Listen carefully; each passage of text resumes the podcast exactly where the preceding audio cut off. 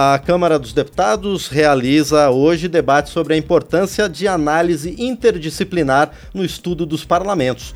O evento vai contar com a participação da antropóloga Emma Crew, professora da Escola de Estudos Orientais e Africanos da Universidade de Londres. Para falar sobre o tema, nós convidamos a servidora da casa, a colega Cristiane Bernardes, que é doutora em ciência política e será a moderadora desse debate que acontece hoje, então, às duas da tarde, no Centro de Formação, Treinamento e Aperfeiçoamento da Câmara, o CEFOR. Cris, bom dia, obrigado por estar aqui no painel eletrônico. Bom dia, Márcio. Obrigada pelo convite. É um prazer receber você aqui. Bom, qual a importância de abordar a atuação dos parlamentos sobre vários aspectos nessa perspectiva multidisciplinar, Cris? Bom, Márcio, é, é, interessante porque o nosso, a Câmara tem um curso de mestrado em Poder Legislativo e essa sempre foi uma preocupação nossa. O objeto do nosso curso é o Poder Legislativo em todos os seus, níveis, em suas esferas, mas a abordagem sempre foi interdisciplinar. Uh, até porque uh, os servidores da casa que compõem o, o, corpo docente do nosso curso, eles são formados, eles vêm de vários campos de conhecimento, várias disciplinas. E nós achamos que é interessante essa abordagem interdisciplinar exatamente para conseguir ter um panorama mais profundo e mais completo do parlamento. Geralmente, os, os pesquisadores, os estudiosos que se dedicam ao parlamento, eles vêm de duas áreas, principalmente, do direito ou da ciência política. Uh, claro que essas são duas áreas essenciais para o estudo dos parlamentos e do processo legislativo como um todo, mas não são as únicas abordagens possíveis, né? Então, é, a pesquisa que é coordenada internacionalmente pela professora Emma Crew, e que ela vai apresentar uma parte dessa pesquisa hoje à tarde, também tem essa preocupação. Então, não é apenas uma, uma preocupação nacional dos pesquisadores dedicados ao parlamento no Brasil, mas também é uma abordagem né, internacional que em outros lugares também tem sido feita.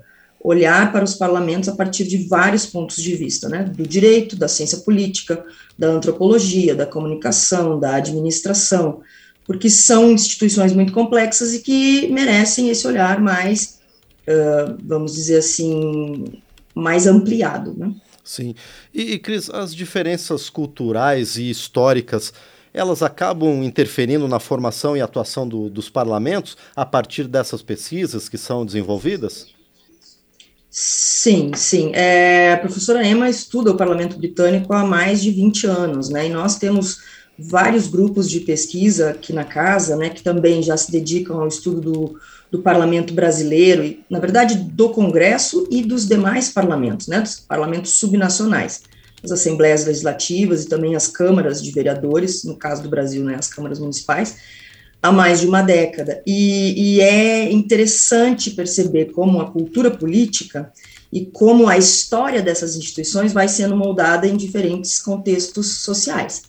Então, um, a gente já tem uma pesquisa mais longa, né, de comparação entre o parlamento britânico com o parlamento brasileiro, o Congresso Nacional Brasileiro, ou mesmo as pesquisas mais clássicas que comparam o Congresso Nacional Brasileiro com o Congresso norte-americano, por serem sistemas presidencialistas, e você percebe que a história, uh, como essas instituições foram sendo construídas ao longo do tempo, tem um impacto central na forma como elas se organizam atualmente. Por mais que, claro, existem práticas que acabam sendo vamos dizer assim, disseminadas. Um parlamento desenvolve e os outros parlamentos, né, vendo aquele desenvolvimento, acabam também incluindo aquela prática no seu processo. Mas, obviamente, elas. Toda a conformação, a forma como os parlamentos operam, e, e mais do que isso, né, Márcio, o papel que os parlamentos têm dentro desses sistemas políticos depende, obviamente, da história desses, desses países, né, desses territórios, dessas comunidades políticas. Né? E, Cris, você falou também sobre o sistema de governo. O Brasil e os uhum. Estados Unidos, que você citou, são presidencialistas, né? o Reino Unido e a Inglaterra, Sim. especificamente, parlamentaristas. O sistema de governo adotado pelo país também tem essa influência direta? Sim, sim. Porque você, uh, veja, na, no Reino Unido, por serem parlamentaristas, né, o, o, o líder do, do governo, ele sai de dentro do parlamento. É o primeiro-ministro, né? Aliás, ontem foi anunciada a nova primeira-ministra né, do Reino Unido, que ficou no, a Liz Truss, né, que ficou no lugar do, do Boris. Então, veja, do Boris Johnson. Então, veja, é muito diferente você ter um, uma liderança política que sai de dentro do parlamento, que é escolhido pelos parlamentares, e uma liderança política, como no caso brasileiro, que é eleita diretamente pela população. Vamos dizer assim, sem uma interferência direta do parlamento.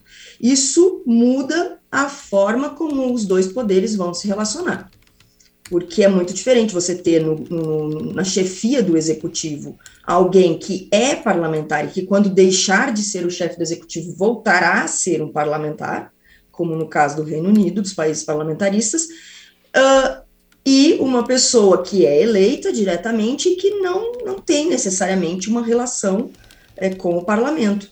Uh, não é o nosso caso nesse momento, porque nosso atual presidente foi parlamentar por muitos anos, né? Foi parlamentar por mais sete mandatos. Então, ele tinha uma, já uma relação com o parlamento, mas pode, isso pode não acontecer. No caso recente dos Estados Unidos, o, o atual presidente Joe Biden também foi parlamentar por muitos anos, mas o anterior, por exemplo, Trump nunca, nunca havia sido parlamentar, nunca havia sido eleito.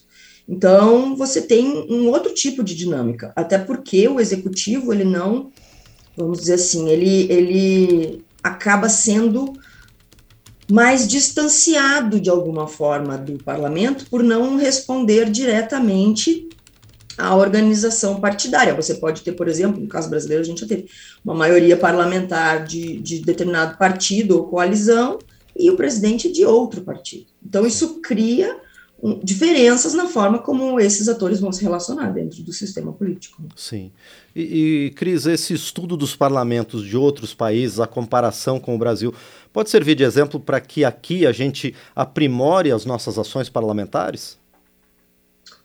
Eu acho que sim, eu acho que não apenas para aprimorar as ações parlamentares, a comparação é interessante, mas também para aprimorar a forma como os parlamentos são geridos, né, como eles são organizados internamente, como, como a burocracia, né, atua dentro desses parlamentos para viabilizar, né, a, a atividade política, e também a forma como os cidadãos compreendem essas instituições, porque quando a gente tem uma comparação mundial, a gente tem mania, né, de, de, de dizer que o parlamento brasileiro, né, quer dizer, a nossa população, né, a gente tem pesquisas que mostram que há uma baixa confiança no parlamento, né, que as pessoas uh, acreditam pouco na, na, importância do parlamento, ou mesmo há um certo desconhecimento da importância do parlamento entre a população brasileira. A gente pergunta, né, várias pesquisas já perguntaram, e as pessoas às vezes não sabem a diferença entre Senado e Câmara, elas não sabem exatamente qual é a atribuição de um deputado federal, qual é a atribuição do deputado estadual, o que, que faz o vereador.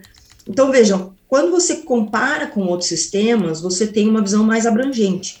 Você percebe, por exemplo, problemas que são comuns em diferentes sistemas, uh, formas de organização que acontecem em outros países, ou seja, não são problemas necessariamente do nosso sistema, mas são questões que a democracia representativa coloca em todos os sistemas, porque qualquer sistema tem os seus limites e as suas vantagens, e são é uma questão, né? Sim. Mas também você começa a ver que tem coisas que, que, por exemplo, são mais comuns na América Latina, por conta do nosso desenvolvimento histórico, pelo fato de termos sido países colonizados por potências europeias. Então você vai vendo semelhanças e diferenças. Ao mesmo tempo, você vai ver várias diferenças em relação a sistemas europeus. Mas, por outro lado, a gente vê que o nosso sistema brasileiro também se inspirou, em parte, no sistema francês, no sistema britânico, no sistema italiano. Então, a gente vai fazendo essas aproximações. Na verdade, a, a pesquisa comparativa ela é boa para a gente compreender melhor o próprio funcionamento da nós, das nossas instituições. Porque, às vezes, a gente tem uma visão nós estamos dentro do sistema, então é difícil você olhar né, de uma forma mais objetiva Uh, nós costumamos usar essa palavra em antropologia, sendo um nativo do sistema, né? Às vezes a gente não consegue separar. Sim. Nós temos críticas é, muito fortes ao sistema e muitas vezes elas não se baseiam na forma como o sistema é organizado, mas nas nossas crenças de como o sistema deveria ser organizado, né? Quando você compara, você vê, opa, isso também acontece lá. Interessante, mas por que, que acontece lá, que é um país tão diferente, com uma história tão diferente né, da, da história do Brasil e também acontece no Brasil. Então, talvez isso não tenha exatamente a ver com a história, mas como na forma como essas instituições estão se organizando hoje.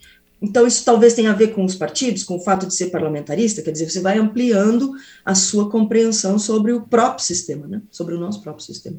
Sim. E, e por, por, outro lado, no caminho inverso, Cris, o nosso poder legislativo, ele também tem adotado boas práticas organizativas que acabam sendo estudadas e seguidas por outros parlamentos? Sim, sim. Recentemente nós tivemos a, a, publicação de um relatório de engajamento público nos parlamentos uh, em todo o mundo. É um relatório feito pela União Interparlamentar, que é uma instituição que congrega a, maior, a grande maioria, creio que mais de 95% dos parlamentos mundiais, quase 200 não, mais de 200 casas parlamentares, porque em muitos sistemas as, as, casas nacionais são, são bicamerais, como o nosso, né, tem Senado, tem Câmara, e eles fazem eh, periodicamente pesquisas em nível mundial, né, e esse relatório foi específico sobre engajamento público, ou seja, formas que os parlamentos desenvolveram, atividades, canais de contato com a população de interação com as sociedades nas quais eles estão inseridos. E o Brasil é sempre um, um, um caso é, exemplar é, em relação à digitalização do processo de engajamento, em relação ao que nós chamamos parlamento digital. Porque o Brasil foi um dos primeiros países a iniciar esse processo de digitalização, ainda no século passado, ou seja, 25 anos atrás, e durante as últimas duas décadas, esse processo foi muito, vamos dizer assim, foi organizado de uma forma muito sistemática e, e abrangente dentro das casas parlamentares. Hoje esse processo já atinge as, as, todas as assembleias legislativas, né, e, e boa parte das câmaras municipais, para além do Congresso Nacional. Mas, por exemplo, iniciativas como o E-Democracia, ou seja, canais em que o cidadão pudesse participar digitalmente da, da redação do texto de propostas, com sugestão de textos para propostas, ou mesmo participar das audiências públicas com perguntas, com comentários para os participantes, não estando dentro do plenário, não estando dentro da casa legislativa, ou seja, da sua própria casa, é, o Brasil foi pioneiro nessas iniciativas. Então, continuamos sendo estudados, né, o, o sistema, o, o, sistema da Câmara, o sistema do Senado e cidadania são exemplos mundiais de como uh, transformar o engajamento em uma possibilidade digital. E, obviamente, né, o, por exemplo, os europeus, eles sempre ficam muito surpresos com o nível de sofisticação das ferramentas digitais que existem nos parlamentos brasileiros, né? E aí eles sempre nos questionam, mas por que vocês investem tanto no digital? E uma das respostas possíveis, entre outras tantas, para além de um, de um nível de qualificação da própria burocracia que permite é, a implantação dessas ferramentas, é, são as dimensões continentais do Brasil.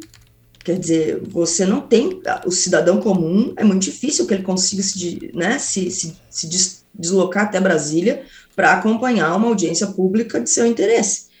Então, a digitalização é uma forma de permitir com que todos os cidadãos, se quiserem, acompanhem dos seus próprios lugares. Então, num país continental como o Brasil, faz muito sentido você ter ferramentas de digitalização.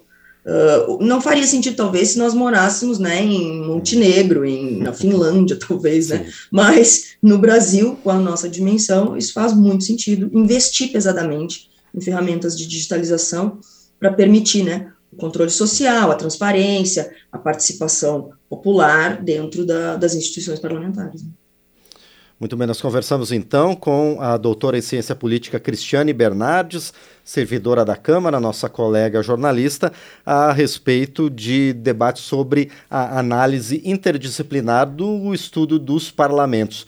Cris, mais uma vez quero agradecer a você por ter estado aqui conosco no painel eletrônico e também quero desejar sucesso a você e aos demais participantes desse debate de logo mais aqui na Câmara dos Deputados. Obrigado.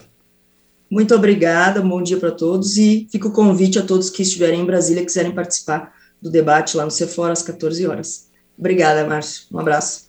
Outro, obrigado mais uma vez a Cristiane Bernardes, do Centro de Formação, Treinamento e Aperfeiçoamento da Câmara dos Deputados, que esteve conosco aqui no painel eletrônico.